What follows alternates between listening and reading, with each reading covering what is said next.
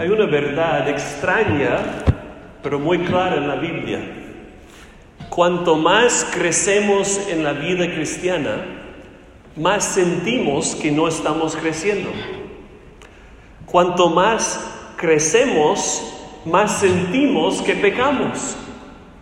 Cuanto más avanzamos en Cristo, más sentimos que todavía nos falta mucho por avanzar. Tal vez pensaríamos, si yo estoy creciendo en Cristo, voy a sentir que todo va bien en mi vida cristiana. Voy a sentir que casi ya no peco. Voy a sentir que casi llego a la plena semejanza de Cristo. Sin embargo, la Biblia dice todo lo contrario. Entre más que avanzamos en Cristo, más sentimos que estamos retrocediendo. El Salmo 34, 18 dice, cercano está el Señor a los quebrantados de corazón. Dios está cerca a los que se sienten que sus corazones se están rompiendo, a los que se sienten que la vida les ha aplazado. La Biblia dice varias veces que el Señor resiste a los soberbios, pero da gracia a los humildes. Y los humildes son los que saben que no tienen absolutamente nada que ofrecerle a Dios. Según el libro de Isaías, Dios habita en dos lugares, bien arriba en la gloria del cielo, y bien abajo con los que no tienen autoconfianza. Isaías 57, versículo 15, así dijo el alto y sublime, el que habita la eternidad y cuyo nombre es el santo. Yo habito en la altura y la santidad y con el quebrantado y humilde de espíritu para hacer vivir el espíritu de los humildes y para vivificar el corazón de los quebrantados. Según Isaías 66, 12, el Señor dice, miraré a aquel que es pobre y humilde de espíritu y que tiembla ante mi palabra. El Señor no bendice a los que se creen grandes, sino a los que se consideran pequeños. Dios no muestra su favor a los que se creen buenos, sino a los que saben que todavía son malos. Por eso Jesucristo dijo en el primero de las bienaventuranzas, bienaventurados los pobres de espíritu, porque de ellos es el reino de los cielos. Los que reciben la bendición de Dios no son los que se creen ricos en su moralidad, sino los que saben que su propia justicia está en bancarrota. Los pobres en espíritu saben que sus propias obras son como trapos de inmundicia delante de Dios. Es interesante que Jesucristo decía que Juan el Bautista era el mejor de los hombres, pero Juan mismo decía que él no era digno ni, ni siquiera de desatar la correa de la sandalia de Cristo. El bautista era el máximo de los creyentes, pero se sentía como el mínimo. Y Pablo creía lo mismo, decía que Cristo Jesús vino al mundo para salvar a los pecadores, entre los cuales yo soy el primero. Interesante, ¿no? Pablo era el mejor santo, pero se sentía como el peor pecador.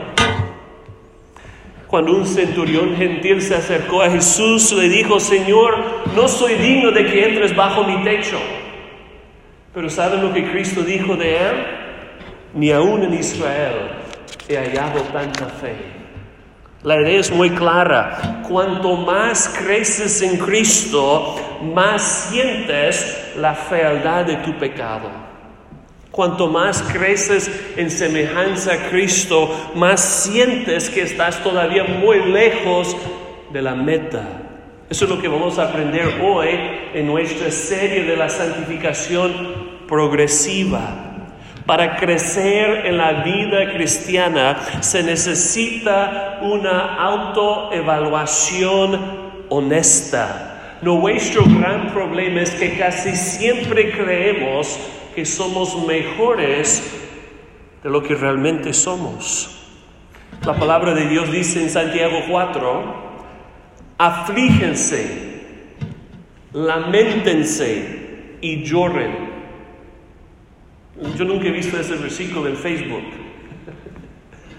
Lamentense y lloren, que su risa se convierta en lamento y su gozo en tristeza. Humíllense en la presencia de Dios y Él los exaltará. ¿Por qué la Biblia dice eso? ¿Será que Dios solo quiere que nos sintamos mal de nosotros mismos? ¿Será que Dios no le guste que estemos felices? No creo que sea eso. El Señor quiere que estemos repletos con gozo. Cristo mismo dijo que quiere que su gozo sea lleno, sea cumplido en nosotros. Y es por eso que Él nos quiere bajar a una autopercepción verdadera.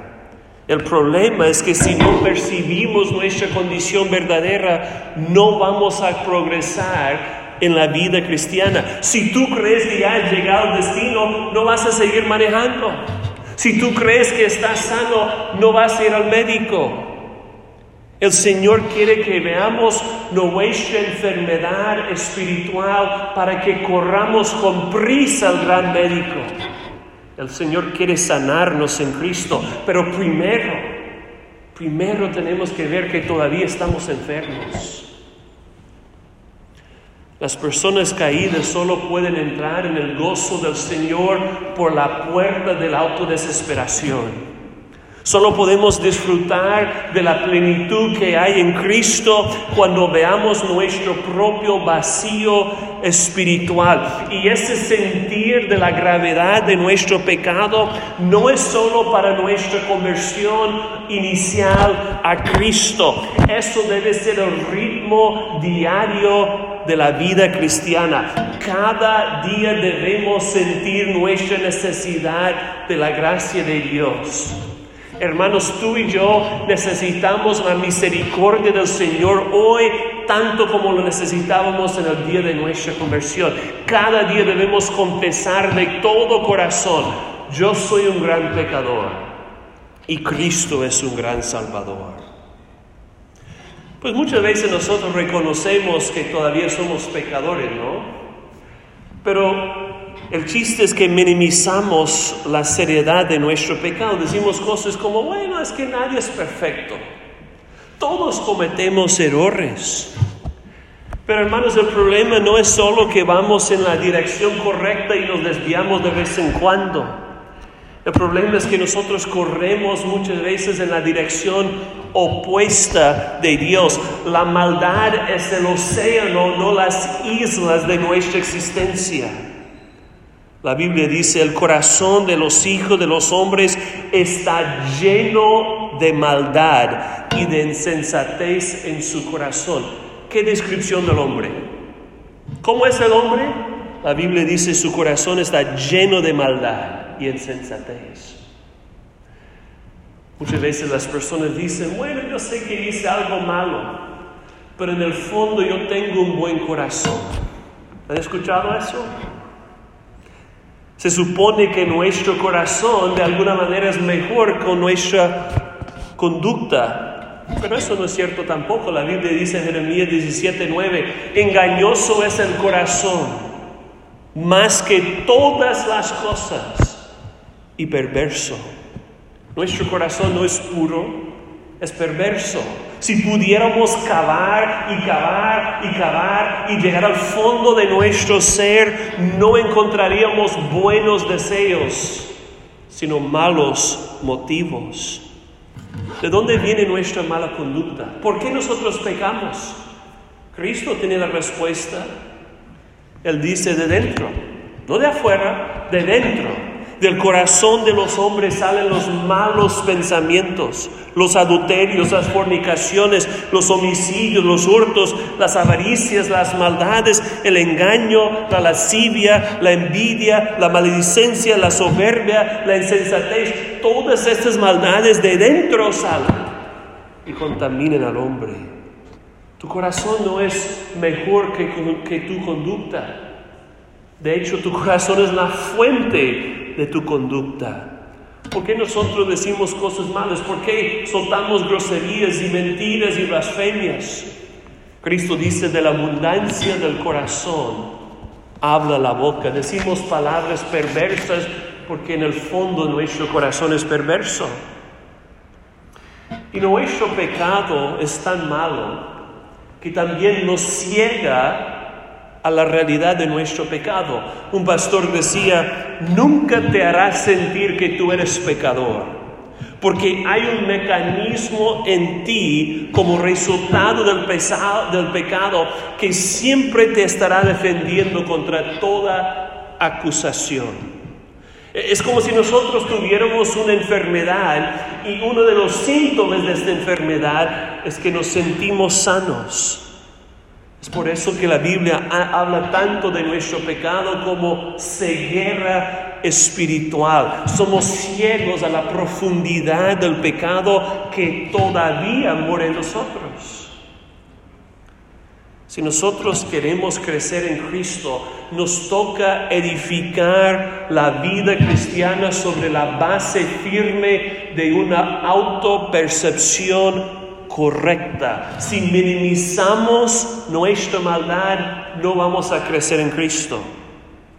Piénsenlo. Cuando nos duele la cabeza, ¿qué hacemos? Tomamos un ibuprofeno, una acetaminofén, nos dormimos un rato, nos sentimos mejor. Pero si tenemos cáncer, ¿qué hacemos? Tenemos que tomar quimioterapia o algún tratamiento mucho más severo la severidad de nuestra condición determina la severidad del tratamiento. Si tú crees que tu pecado es como un dolor de cabeza, no vas a crecer. Pero si te das cuenta de que tu pecado es como un cáncer letal, las redes de la santidad pueden empezar a girar en tu vida. Una pregunta, ¿cómo ves tu pecado? Cuando veamos qué tan enfermos somos, estamos tomando el primer paso para crecer en Cristo. Alguien decía, aprende mucho, escuchen eso, aprende mucho sobre tu propio corazón. Y cuando hayas aprendido todo lo que puedes, acuérdate de que solo has visto unos metros de un hoyo sin fondo. Wow. Solo hemos visto algunos metros, no hemos visto ni siquiera la superficie de la maldad de nuestro corazón. Una pregunta, ¿quién se hubiera imaginado que el rey David, un hombre conforme al corazón de Dios, pudiera caer en adulterio y luego asesinar a uno de sus mejores soldados? Pero lo hizo. Y hermanos, tú y yo no somos mejores que David. Somos capaces de cometer cualquier pecado. Nunca digas que nunca. Tú dices, no, yo nunca haría tal cosa. Yo no soy capaz de quemar las patas de mi mujer. Yo no soy capaz de ser un drogadicto, yo no soy capaz de ser un borracho, yo, no soy capaz de ser un iracundo, yo no soy capaz de hacer estas cosas. No digas eso somos capaces de caer en cualquier pecado, cualquiera. El apóstol Pedro nunca se imaginó que él pudo negar públicamente a Jesús tres veces, pero lo hizo. La Biblia dice, el que cree que está firme, tenga cuidado, no sea que caiga. Todos somos propensos a caer en cualquier acto de inmoralidad. Pero eso no es todo, hermanos. nuestro problema no es solo la inmoralidad que fluye a través de nuestro corazón. El otro problema es que nuestra moralidad está infectada con pecado también. Incluso cuando nosotros hacemos buenos hombres, entre comillas, a veces las hacemos con malas intenciones para nuestra propia gloria. ¿O no les pasa a ustedes? Nos molesta cuando hacemos algo y no nos dan las gracias. Preparamos la cena Lavamos la losa, cortamos la yarda, salimos a trabajar todos los días y nadie nos da las gracias y nos molesta. Porque queremos ser reconocidos. Agustín de Hipona decía hace 1500 años que nuestro pecado muchas veces es un vicio vestido de virtud. Por fuera se ve como virtud, como buena obra, pero por dentro es vicio delante de Dios. ¿No lo que Cristo decía en Mateo capítulo 6? Que somos tan depravados que hacemos nuestras obras de justicia para qué? Para ser vistos de los hombres. Cuando leemos los cuatro evangelios nos damos cuenta de que nuestra supuesta moralidad es el mayor estorbo para que lleguemos a Cristo. ¿Quiénes eran los que iban a Cristo para ser sanados y salvados? Los pecadores, los publicanos, los recaudadores de impuestos, eh, los, los narcos, los estafadores, los malos. ¿Y quiénes eran los que insultaron y ejecutaron al Señor de gloria? Los más religiosos, los más morales. Es por eso que sentirse bueno, sentirse justo es el mayor obstáculo para disfrutar de la presencia de Cristo. Cuanto mejor tú te sientes en tu moralidad, cuanto más lejos de Cristo estás. Cuando tú te sientes bueno, es cuando estás más lejos de Cristo.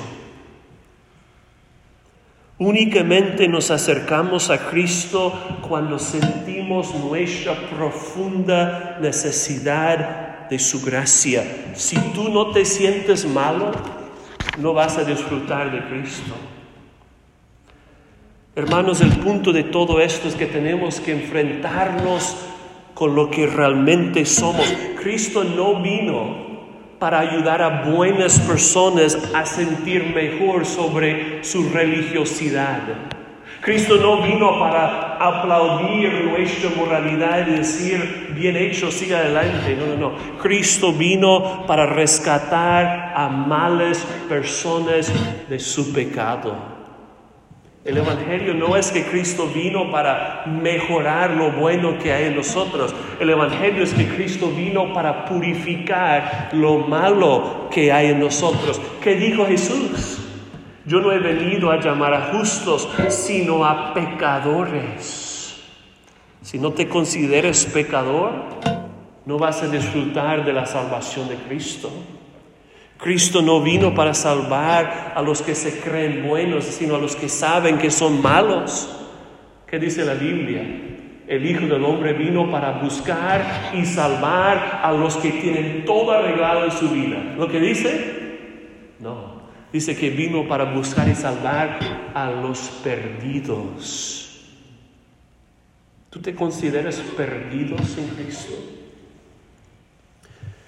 En esa parábola de Lucas 18 que ya leímos, cuando estos dos hombres suben al templo a orar, ¿cuál de los dos regresa a su casa justificado, aprobado delante de Dios? No es el religioso que se creía justo, no es el que se jactaba de sus diezmos, de que era mejor que los ladrones y los injustos y los adúlteros. No es el que menospreciaba a los demás, que se sentía mejor que otros. El que regresó a su casa justificado fue ese hombre que oró. Ten misericordia de mí, Señor, un pecador. Una pregunta, ¿cuál de los dos eres tú?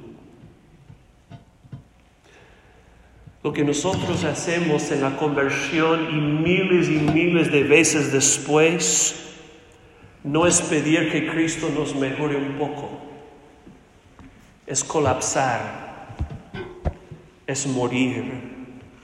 Tenemos que morir a nuestro sentido de dignidad moral. Un autor decía, muérete antes de morir, porque no hay chance después. Una pregunta, ¿te has muerto? a esa idea de que tú eres bueno?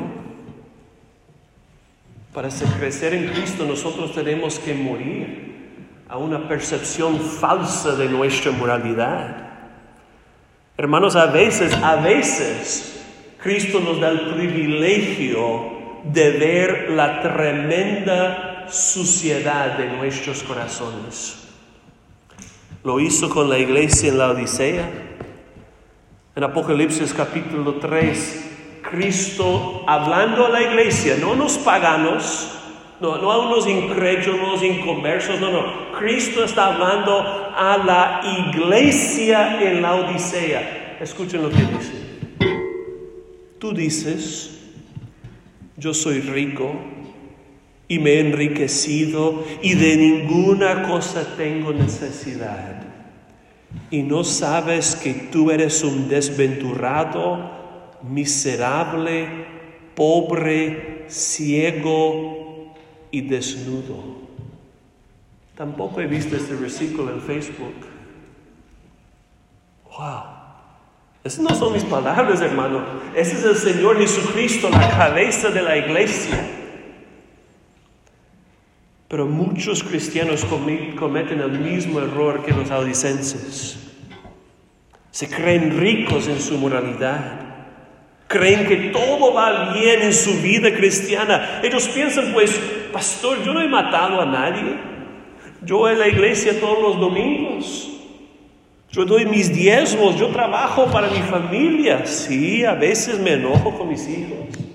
Sí, a veces miro cosas impuras. Sí, a veces le grito a mi esposa. Sí, a veces me afano. Pero yo no soy tan malo. ¿Saben lo que dice Cristo a los cristianos que se ven así? Tú te crees rico en tu moralidad, pero en realidad tú eres un desventurado, miserable, pobre, ciego y desnudo. Hermanos, el problema es que nosotros nos creemos un nueve en la santidad y en realidad somos un tres. Para crecer en Cristo tenemos que sentir algo de qué tan corruptos somos, incluso como cristianos. Yo no estoy hablando solamente a los inconversos, yo estoy hablando a los cristianos. Así que mi querido hermano, mi querida hermana, Dios quiere que tú sientes el peso de tu pecado. Humíllate delante de Dios, sé sobrio, haz una evaluación honesta de tu propio corazón. Tú no puedes sentir demasiado la maldad que hay en ti. El problema no es que tú sientes tu pecado demasiado, el problema es que no lo sientas lo suficiente. Yo nunca he conocido a un cristiano maduro que cree que todo va bien en su corazón. Una de las cosas que yo he notado en mis seis años como pastor de esta iglesia es que todavía nos cuesta admitir que pecamos. Sí, todos decimos que somos pecadores.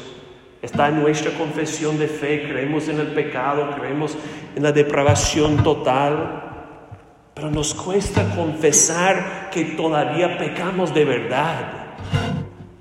Muy pocas veces un hermano, una hermana de la iglesia me ha dicho, pastor, ora por mí, porque yo he pecado con mi ira, les he gritado a mis hijos. Pastor, ora por mí, porque yo he pecado con mi chisme. Yo he hablado mal de otras hermanas. Pastor, ora por mí porque yo he pecado con mi lujuria. Yo he visto porquerías en el internet. Pastor, ora por mí porque yo he pecado con mi afán. No estoy confiando en la provisión de Dios. Muy pocas veces alguien me ha confesado su pecado antes de ser descubierto. Y hermanos, no es porque no pecamos. Es porque no queremos admitir que pecamos. Preferimos dar esa cara de religioso todo bien, pastor, todo bien, todo bien. Mira, no es un secreto. Yo sé que tú todavía pecas. ¿Saben por qué? Porque yo peco también. Así que hermanos, no estemos diciendo todo bien, todo bien. Porque no es la realidad. No podemos crecer en Cristo si no queremos admitir que todavía pecamos. No podemos progresar en Cristo mientras queremos dar la impresión de que todo va bien en nuestro corazón. Tenemos que confesar la realidad del pecado que todavía nosotros. Primero de Juan 1 dice, si decimos que no tenemos pecado, nos engañamos a nosotros mismos y la verdad no está en nosotros. Cuando no queremos admitir nuestro pecado, no estamos engañando a Dios. Dios ya lo sabe. Estamos engañándonos a nosotros mismos. ¿Y cómo podemos ver esa terrible realidad que hay en nuestro corazón? No, es por sentarnos y reflexionar un poco en nuestro corazón. Es bueno hacer una autorreflexión de vez en cuando. No pasamos lo suficiente tiempo en nuestra condición espiritual, pero la introspección no es la única solución. La solución es compararnos con la santidad de Dios. La solución es mirarnos a la luz de quién es el Señor. Lo oscuro de nuestro pecado se manifiesta cuando lo miramos en contraste con la pureza de Dios mismo. Es por eso que en las joyerías se muestran los diamantes sobre un trasfondo negro. Y nuestro pecado, hermanos, es ese trasfondo. Cuando Isaías vio la santidad de Dios, él no respondió, wow, qué chévere, qué chido, pude ver la gloria de Dios. Cuando él vio la santidad de Dios, su respuesta fue, ay de mí, porque perdido estoy, pues soy hombre de labios inmundos y en medio de un pueblo de labios inmundos habito. Al ver la pura santidad de Dios, Isaías responde confesando la seriedad de su pecado. Cuando él vio la santidad de Dios, se dio cuenta que su pecado era más grave de lo que se había imaginado. Como un buen judío, Isaías siempre sabía que era pecador. Pero por primera vez en su vida, al ver la pureza de Dios, se dio cuenta de lo feo que era su pecado. Pregunta, ¿alguna vez tú te has dado cuenta de qué tan horrible, qué tan sucio es tu propio corazón? Hermanos, cuando nos comparamos con los demás es fácil sentir que somos buenos, ¿no? Pensamos, pues por lo menos yo no soy como mi vecino que es borracho. Yo no soy como mi prima que es fornicaria.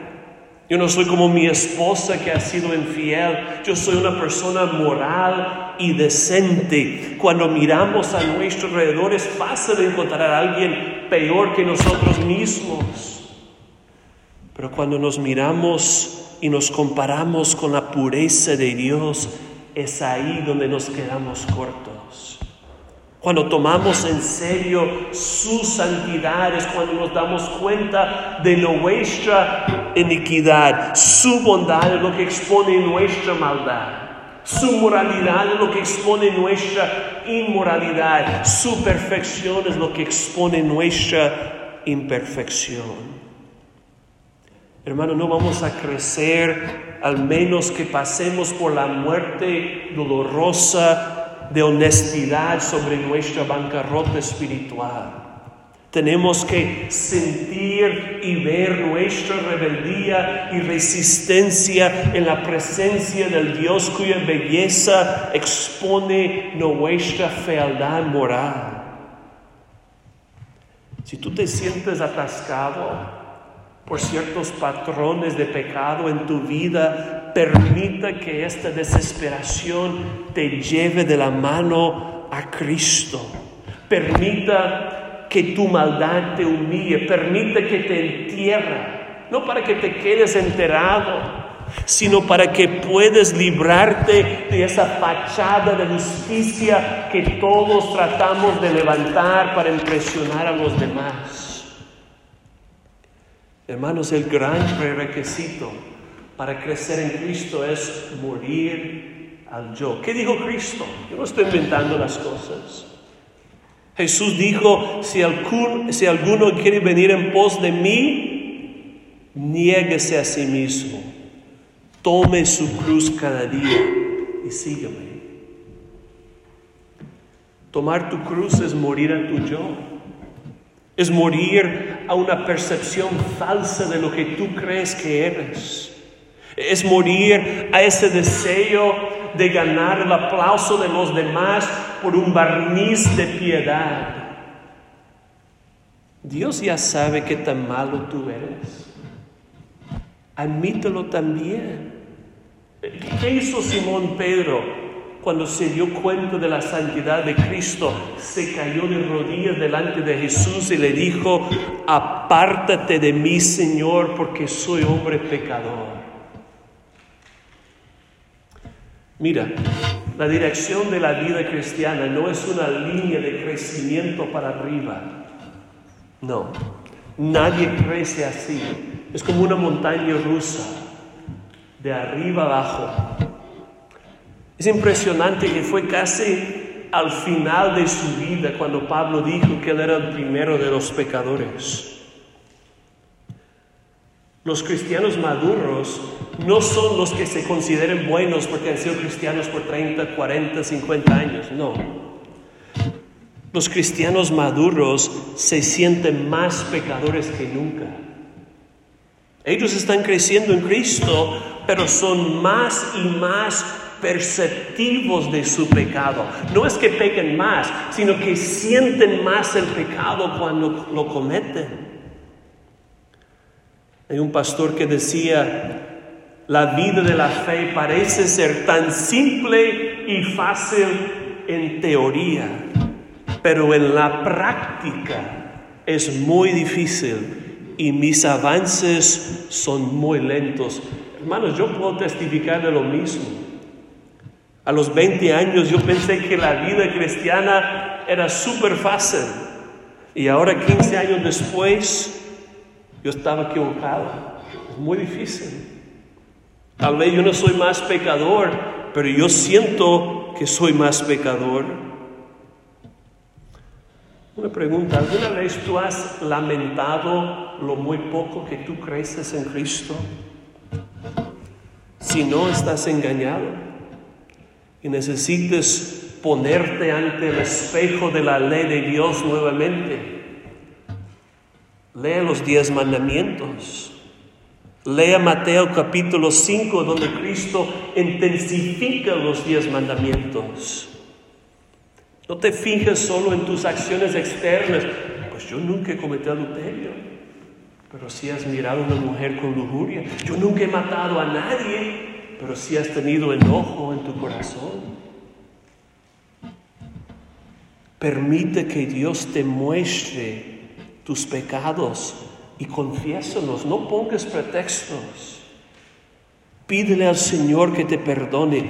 Escúchame, lo que puede arruinar tu crecimiento en Cristo es si tú no quieres admitir la verdad que todavía eres corrupto. Hay un himno muy hermoso que habla de lo que estamos predicando hoy.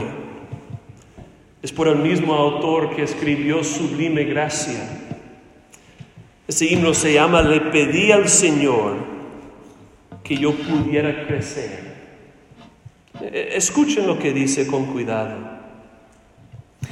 Le pedí a mi Señor que yo pudiera crecer en fe y amor y en toda gracia pudiera más de su salvación conocer y buscar más intensamente su rostro.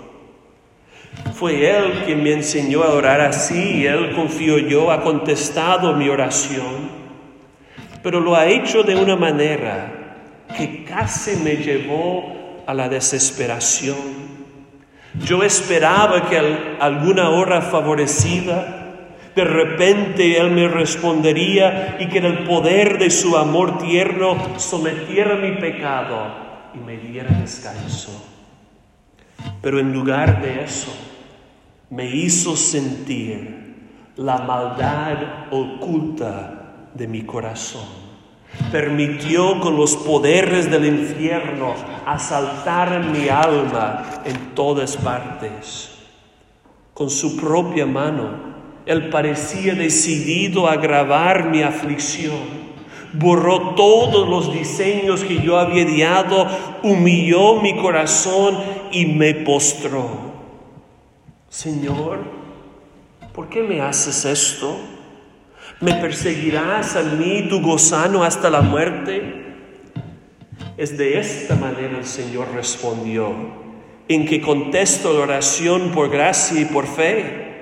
Estas pruebas internas empleo yo para librarte de ti mismo y de tu orgullo y romper tus estrategias de gozo terrenal para que lo busques todo en mí. Ese pastor estaba pidiendo que el Señor le permitiera crecer en la gracia, en la fe.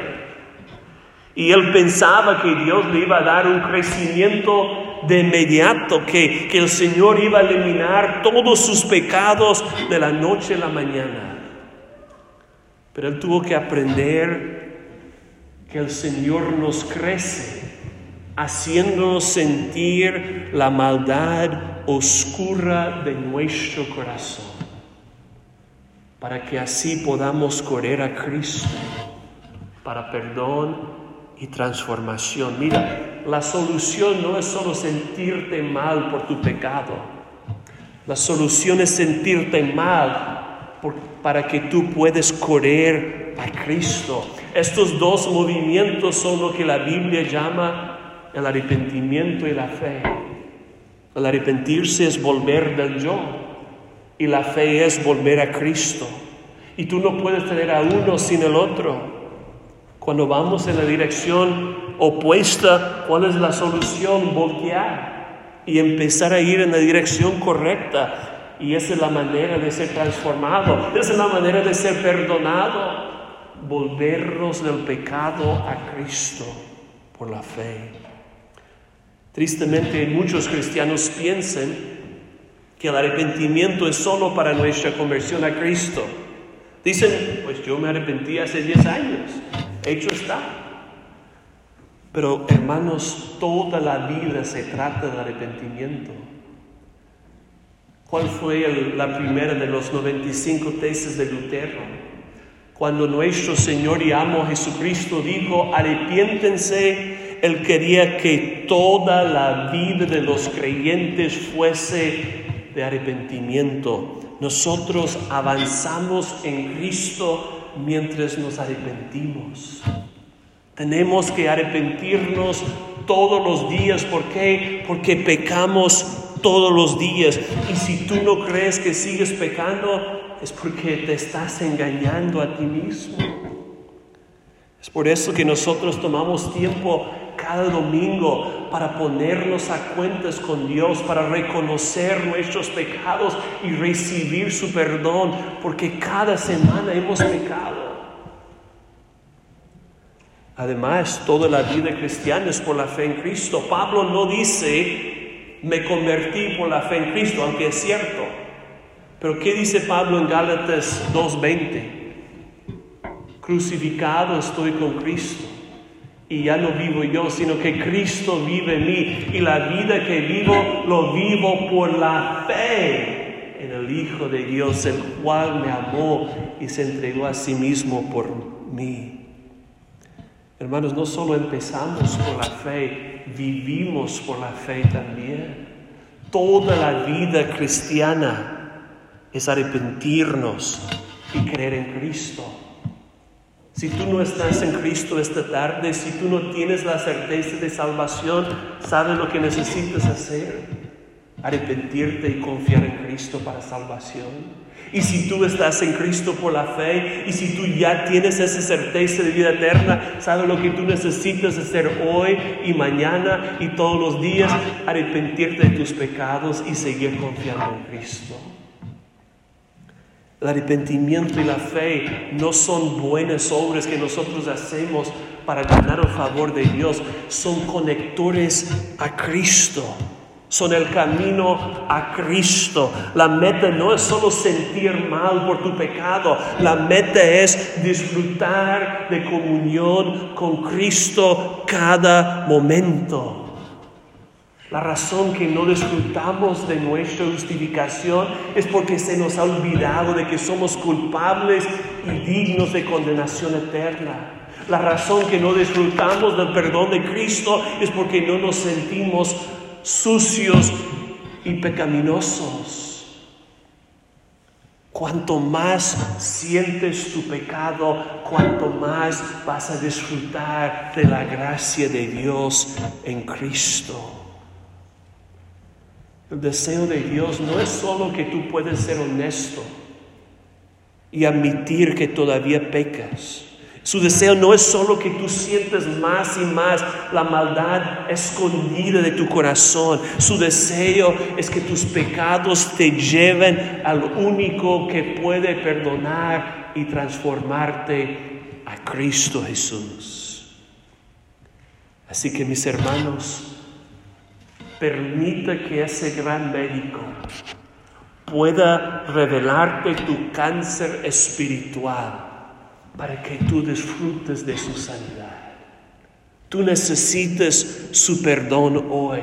Tú necesitas su poder hoy. Tú necesitas su santidad hoy. Tú necesitas su justicia hoy. Así que admita tus pecados. Reconozca tus pecados. Y ven a Cristo otra vez. Porque solo así podremos crecer. Padre, gracias.